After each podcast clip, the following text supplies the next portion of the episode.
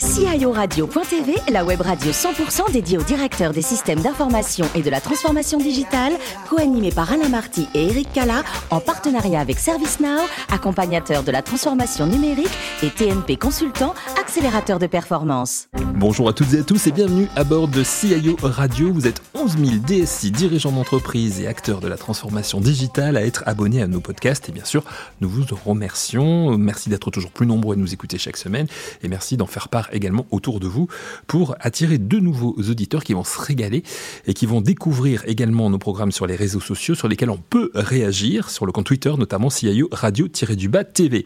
Cette émission va être co-animée par le directeur général de TNP Consultant qui nous accueille, Guy Le Turc. Bonjour Guy. Bonjour Eric.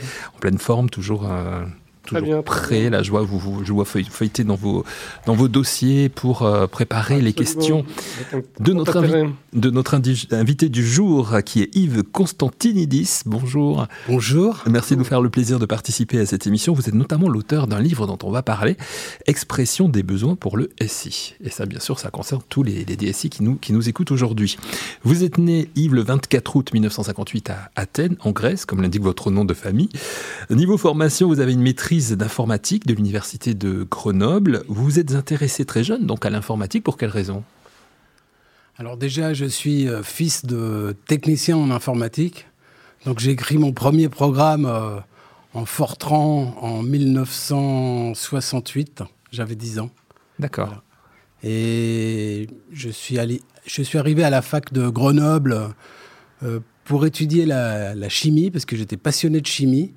Et à un moment, euh, j'en ai eu un petit peu marre de la chimie et j'étais passionné par l'informatique, en particulier par euh, l'algorithmique, la, logique des algorithmes. C'est en tant que développeur hein, que vous commencez votre, votre carrière, plus précisément? Tout à fait. J'ai commencé euh, comme ingénieur en développement à la, à la CISI. Et j'ai travaillé donc à la CISI, qui était une grande entreprise, une grande SS2I à l'époque. Et j'ai travaillé aussi dans des dans une petite entreprise euh, euh, qui était une start-up avant la lettre, où on était euh, une vingtaine de personnes, filiale d'un grand groupe. Donc j'ai fait, j'ai une expérience multiple dans le développement en tant que développeur et chef de projet. Vous entrez ensuite chez Bull, hein, c'est ça Comment Chez Bull. Chez Bull. Oui, oui, tout à fait. Je rentre chez Bull pour faire du conseil en interne, de l'expertise en outils et méthodes de développement. Et après cette expérience, on vous retrouve en tant que consultant, donc euh, une nouvelle fois. Oui, je, deviens consultant, euh, euh, consultant senior dans une filiale de Bull, Bull et Steria, qui s'appelait BSGL, Bull Steria Génie Logiciel. Donc on faisait du conseil en, génie logiciel. Et moi, j'étais, comme mes collègues, on était une quarantaine de personnes, j'étais spécialisé dans le conseil en outils et méthodes de développement pour euh, les entreprises utilisatrices, hein, les, banques, les assurances, euh, les ministères, etc. Vous avez un parcours euh, assez fabuleux quand même qui a vu les choses évoluer en matière de SI d'une façon extraordinaire. Tout à fait. J'ai vu, alors j'ai évolué, j'ai vu la, technologie évoluer, mais j'ai moi-même évolué en partant du, niveau le plus terre à terre, je dirais, du développement informatique et en m'approchant de plus en plus euh, de la maîtrise d'ouvrage, de l'assistance à maîtrise d'ouvrage, du, conseil euh, à la maîtrise d'ouvrage, du conseil aux utilisateurs. On vous retrouve aussi au sein du, euh, alors du GMSIH, à savoir le groupement pour la modernisation du système d'information hospitalier. Tout à fait. C'est ça. Donc là aussi une, partie importante de votre, de votre carrière. Le groupement pour, pour la modernisation du système euh, d'information hospitalier, c'est un groupement d'intérêt public. C'était un groupement d'intérêt public. Mmh. Un sacré euh, challenge là aussi. C'est un grand challenge parce que là, il s'agit d'aider les établissements de santé publics et privés à euh, moderniser leur système d'information. Et il y, a, un sacré travail. D'une part, parce que les établissements de santé n'ont pas beaucoup de ressources. Hmm. Et d'autre part, parce que le système d'information hospitalier, c'est un système d'information particulièrement complexe. Et aujourd'hui, on le voit, hein, il, y a, beaucoup de difficultés dans, ce milieu-là, et notamment au niveau de, de, de l'ASI, justement. Donc, il, y a, il y a il y a toujours eu, et je pense qu'il y aura toujours beaucoup de difficultés, parce que euh, on est à l'interface entre l'informatique, euh, je dirais, euh, de gestion et l'informatique beaucoup plus technique. Et on, a, on, est à l'interface, le mot interface est important. C'est-à-dire que l'interopérabilité dans les, systèmes d'information hospitaliers, c'est quelque chose de, gigantesque. C'est extrêmement important. Et voilà, aujourd'hui, euh, c'est un, comment dirais-je, la complexité, la complexité est, très difficile à gérer quoi, hmm. dans, ce, dans ce monde. Depuis un an, vous, euh, vous êtes redevenu consultant euh, indépendant. Euh, qu'est-ce qui a fait, qui a motivé ce choix? Alors, j'ai quitté non plus le GMSIH hmm. qui, qui, a fusionné dans un groupement d'intérêt public beaucoup plus large où on, faisait de, de la du conseil pour les établissements de santé, mais de manière beaucoup plus générale. Et je me suis mis en indépendant pour pouvoir euh, me consacrer euh, à 100%, je dirais, à euh, ce qui m'intéresse le plus, c'est-à-dire l'amélioration de l'efficience de l'expression des besoins pour le système d'information. Et pour ça, vous avez un site internet et un blog, hein, d'ailleurs Oui, j'ai un site internet, j'ai un blog, et puis j'ai publié plusieurs ouvrages sur le sujet. Voilà, plusieurs ouvrages, et notamment donc les expressions des besoins pour le, pour le SI. Je crois que c'est la cinquième édition hein, qui... Oui, expression des besoins pour le SI. On en est à la cinquième édition. Donc euh, un gros travail, j'imagine, une mise à jour permanente. on va entrer peut-être dans le détail de, votre travail justement avec, avec notre ami Guy Le Turc. Oui, alors Yves, qu'est-ce qui vous a conduit justement à focaliser sur ce sujet qui est euh, l'expression de besoin, dont on sait qu'elle est effectivement cruciale hein, pour la conduite de tout projet? Alors c'est venu, c'est venu petit à petit. Euh, ça a commencé il y a 20 ans, lorsque on m'a comme dans beaucoup de, sociétés de, conseil, euh, on vous dit écoute, euh, tu vas aller chez tel client pour euh, faire un cahier des charges. Et à l'époque, je ne savais pas faire un cahier des charges, j'avais fait des petits cahiers des charges. Et là, il s'agissait d'un grand client, c'était un, grand ministère qui voulait faire un cahier des charges d'envergure nationale. Et j'ai demandé à mes collègues, est-ce qu'il y a des livres sur le sujet? Et en fait, il n'y avait rien. En français, il n'y avait rien sur le sujet. Et euh, donc, je me, suis, euh, je me suis énormément informé, j'ai beaucoup appris. J'ai mon, je dirais, ma vocation, de, manière générale, c'est de faire de la méthodo, de faire de la méthodologie. Et donc, euh, j'ai regardé toutes les méthodologies possibles et j'ai mis au point ma propre méthodologie d'expression des besoins que je décris dans mes ouvrages et en particulier dans celui-là, Expression des besoins pour le SI. Donc je suis parti de méthodes qui sont parfois complexes, euh, parfois un peu lourdes, et, j'ai créé une démarche simple, euh, claire et surtout utilisable par euh, tout le monde. Parce que bon, j'ai travaillé pendant 15 ans pour les établissements de santé, dans un établissement de santé, la personne qui fait le cahier des charges, c'est pas un informaticien, c'est pas quelqu'un, euh, euh, c'est pas un technicien, euh, ça peut être le pharmacien, ça peut être un cadre de santé, ça peut être la directrice des soins. Donc j'ai mis au point des méthodes qui sont simples, claires et utilisables par tout le monde. Alors on va y revenir. Fondamentalement, sur quelle méthode vous êtes appuyé, vous êtes inspiré pour justement bâtir votre propre méthodologie? Alors, je me suis, euh, je me suis inspiré de plusieurs méthodes. J'ai fait le tour de la question pour parler un peu de, choses un peu, un peu plus spécialisées, un peu plus euh, complexes. Euh, pour tout ce qui est, par exemple, les exigences non fonctionnelles qu'on oublie dans les cahiers des charges, les exigences de sécurité, mais surtout fiabilité, maintenabilité, portabilité, utilisabilité, l'ergonomie, etc. Mais il y a des normes et ces normes, euh, euh, elles sont pas suffisamment utilisées. Il y a des normes qui, permettent de faire, euh, qui permettent de trouver des, formulations d'exigences toutes prêtes. Hein. Là, par exemple, la norme ISO 9126 et puis son, successeur ISO 25000. Donc je me suis, je me suis inspiré un peu de, un peu de tout ça pour, pour bâtir ma propre méthode.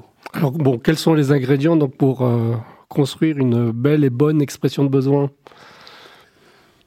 Et le premier ingrédient, c'est, euh, je dirais qu'il y a un, triangle qu'il faut bien, bien connaître au départ euh, avant de se lancer dans l'expression de besoin et, de, voilà de, faire des groupes de travail euh, pour d'expression des besoins, comme je comme je, l'ai trop souvent vu, en particulier dans les établissements de santé, il faut se mettre autour de la table et réfléchir à trois choses qui sont l'objectif, le périmètre du projet et les parties prenantes.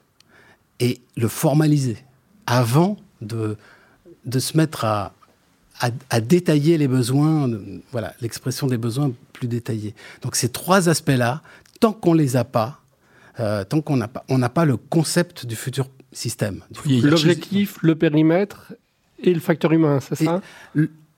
L'objectif, le, le périmètre et les parties prenantes. C'est-à-dire, qu'est-ce qu'on veut, pour qui on le veut, et, et, dans, quel, et dans quel but hiérarchiser, je disais, le, le, le, sujet avant d'aborder. Voilà, exactement. Ça, c'est le, c'est le, c'est le haut de la, c'est le, le sommet de la pyramide des besoins.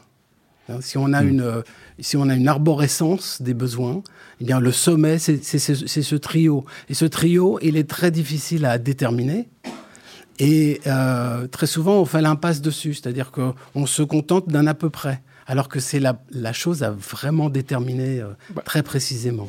On sait bien qu'il y a, et vous le soulignez, un, facteur humain qui est toujours euh, très présent dans une expression de besoin, donc, euh, et, c'est souvent assez difficile à appréhender une part d'impondérable. Absolument. Quel est, votre retour d'expérience sur... C'est ça qui est intéressant. C'est ce qui me, ce qui m'a attiré vers euh, l'expression des besoins. Donc euh, euh, la professionnalisation de la maîtrise d'ouvrage en quelque sorte. ce qui m'a attiré vers ça, c'est qu'il y a le facteur humain qui rend les choses complexes et intéressantes. donc, ce que j'ai vu dans les établissements de santé, par exemple, c'est que euh, vous mettez 20 personnes autour de la table pour faire un groupe de travail pour discuter euh, d'un outil, mettons, de, euh, de gestion des rendez-vous patients ou, ou d'aide à la prescription. Eh bien, si vous mettez 20 personnes autour de la table, ça marche pas. Vous voyez? Mmh. Si vous mettez, si vous faites un groupe de travail avec six infirmiers, ça marche. Si vous mettez faites un groupe de travail avec six médecins, ça marche pas. Donc il y a un aspect sociologique et psychologique dont il faut dont il faut tenir compte pour organiser. C'est l'organisation de cette expression de besoin qui est extrêmement intéressante. Ça veut dire que c'est du cas par cas, quoi, pratiquement dans, dans, une entreprise. Euh, c'est pratiquement pas forcément la même chose que dans une. Tout à fait. C'est toujours du cas par cas, et il y a une étude des parties prenantes qui doit se faire au départ. Et, il s'agit de comprendre non seulement l'organisation, bien entendu, du, du client, mais également les rapports de force entre parties prenantes. On, ne va pas exprimer, on ne va pas demander à un médecin ou à une infirmière d'exprimer les besoins de la même façon. Hmm. Et pour, une pour, des infirmiers, on va, on va pouvoir faire une journée de travail et, puis sortir une expression de besoin. Avec les médecins, eh bien, il faudra les interviewer un par un.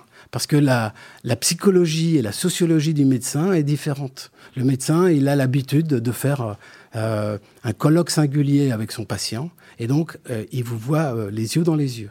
Hmm. Les, infirmiers, ils ont tendance à travailler tous ensemble, donc on va les faire travailler en groupe. C'est ça qui est, la méthodologie, c'est ça. Hein.